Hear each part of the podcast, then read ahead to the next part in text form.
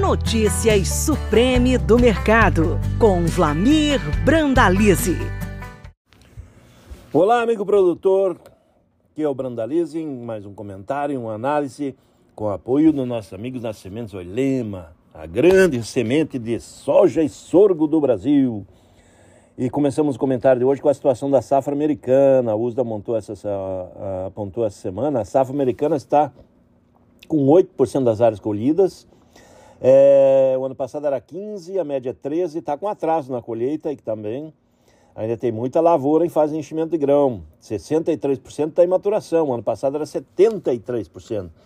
Ainda há riscos tem indicativos de temperaturas aí na faixa de 2 graus ali no oeste e norte do cinturão americano, pegando os estados das Dakotas, Dakota do Norte, Dakota do Sul, Minnesota, norte de Iowa, temperaturas de geadas ali nessa, nesse meio de semana, nessa quinta-feira, riscos ainda sobre as lavouras. Há problema, a safra está sendo colhida, tem muitas áreas que vão confirmando perdas grandes e na parte leste do cinturão, as lavouras que estão em colheita estão botando boa produtividade. É, no momento, o temor, basicamente ali naquela região, é, que vai avançar a colheita nos próximos dias, é a questão de se tiver geada aí nas próximas duas, três semanas, ainda vai ter perdas. Alguma perda adicional. E daí talvez a safra americana não chegue a 119 milhões de toneladas, fique abaixo disso. Esse é o quadro da soja por lá. No mercado internacional, todo mundo de olho ali é, na crise lá da Ucrânia com a Rússia. Nós tivemos aí o plebiscito, é, em que a população da região de Donbás ali votou é, o sim ou não, né, para se tornarem estados independentes, regiões independentes. E a aprovação foi total, quase total, né? A região de Donetsk, né? 99,2% aprovado sim. A Lugansk, 98,4% sim. A região de Zaporizhia, 93,1% aprovando sim. E a região de Kherson, 87,1% aprovando sim. Ou seja, a maioria absoluta aprovou. E já o pessoal se movimentando aí para Moscou para tornar a região independente e parceira, ou seja, como eles dizem ali na região, voltando para a pátria mãe Rússia, isso que foi aprovado nessa semana. E o mercado está de olho aí no fim da guerra. Putin agora colocando algumas posições para encerrar a guerra, mas tem grandes chances agora de andar aí a conversa para encerrar a guerra. Mercados aí estão de olho nessas notícias e Chicago para soja segue tentando segurar os 14 dólares o bucho. É, andou lá assim, na casa dos 14,5 nos últimos dias e agora perto dos 14, justamente em função do plantio brasileiro que avança rapidamente, colheita americana que evolui e calmarias aí nos mercados. Esse é o quadro da soja.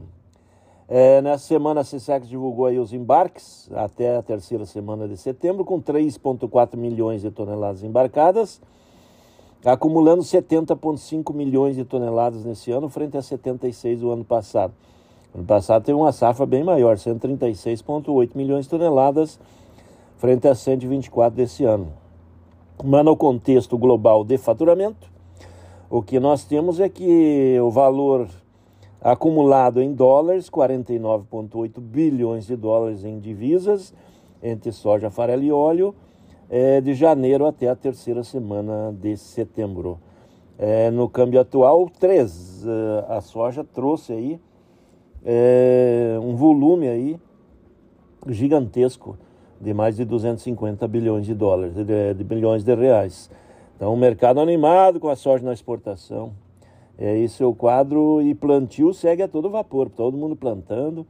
É, muita chuva no Paraná e sul do Mato Grosso do Sul atrapalhando um pouco.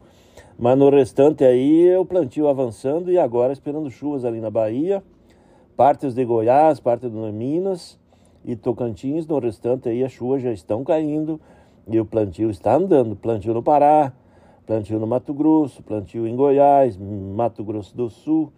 Avançando o plantio rapidamente no período cedo. E tudo indicando que vamos superar 43 milhões de hectares frente aos 42 milhões e meio plantados na safra passada. É isso aí, produtor. Fica de olho porque a comercialização da safra nova está muito lenta. Não dá para deixar para vender tudo na boca da colheita no ano que vem. Situação do milho, mercado do milho aí que ajuda muito o sorgo, né? mercado internacional do milho vai se sustentando com bons níveis, muito perto aí uh, dos 6,70, 6,80, ou seja, entre os 6,5 e 7 dólares, indicativos fortes na exportação também, tanto curtos como longo.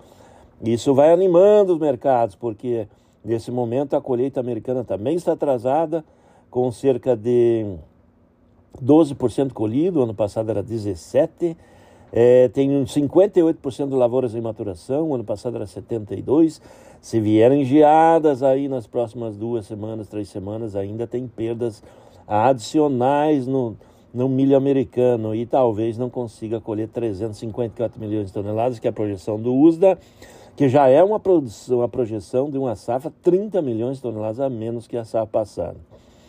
É, com relação à guerra lá na Ucrânia se encerrar a guerra, pouco vai mudar de agora em diante.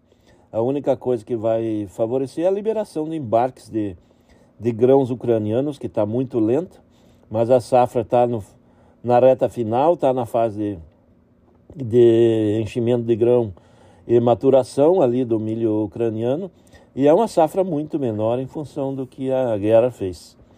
Enquanto isso, aqui no Brasil, o CSEX mostrou os números né, das exportações, Três semanas de setembro já passa de 5 milhões e 100 mil toneladas embarcadas. O mês de setembro, todo o ano passado, foi 2 milhões e 850. Acumulado de janeiro até agora, 23,3 milhões de toneladas de milho exportadas. O ano passado, 12,9. Milho continua mostrando potencial de ir à casa das 40 milhões de toneladas exportadas nesta temporada. Com isso, vai deixando o mercado animado. Portos aí trabalhando de 90 a 94 reais mantendo cotações interessantes. Isso é um bom sinal, porque o mercado futuro de milho vai se mantendo bom para exportação de 2023. Cotações lá de março de 2023, abril de 2023, na faixa de 95 reais, sinalizando bons níveis para o milho e também abre janela muito importante aí para o pessoal fazer manejo de plantio, manejo das lavouras para a nova safrinha para colocar também uma parte com surgo, né, uma alternativa importante aí para o produtor aí distribuir aí para não correr riscos, né? Sorgo precisa da metade do volume da água, precisa milho, né? Isso é importante aí para o produtor. Região produtora de sorgo que vai emplacar muito forte é o, a região oeste baiana, ali que tem muito potencial para essa cultura agora que entra na sequência da soja. Mercado do sorgo brasileiro segue com mais volume de negócio na exportação e calmaria nos negócios internos. Plantio da safra de verão de milho está evoluído, o clima vai favorecendo a safra, está boas condições. Teve geadas localizadas no sul nos últimos dias, mas as perdas foram pontuais, não há indicativos de perdas muito significativas. É isso aí, amigo produtor, que foi o Brandalize em mais uma análise e um comentário com o apoio dos nossos amigos da Sementes Oilema, grande semente de soja e sorgo do Brasil. Até o próximo. Você acabou de ouvir Notícias Supreme do Mercado. Toda semana com novos assuntos sobre o mercado da soja. Podcast disponível em www.sementesoilema.com.br e no Spotify da Oilema.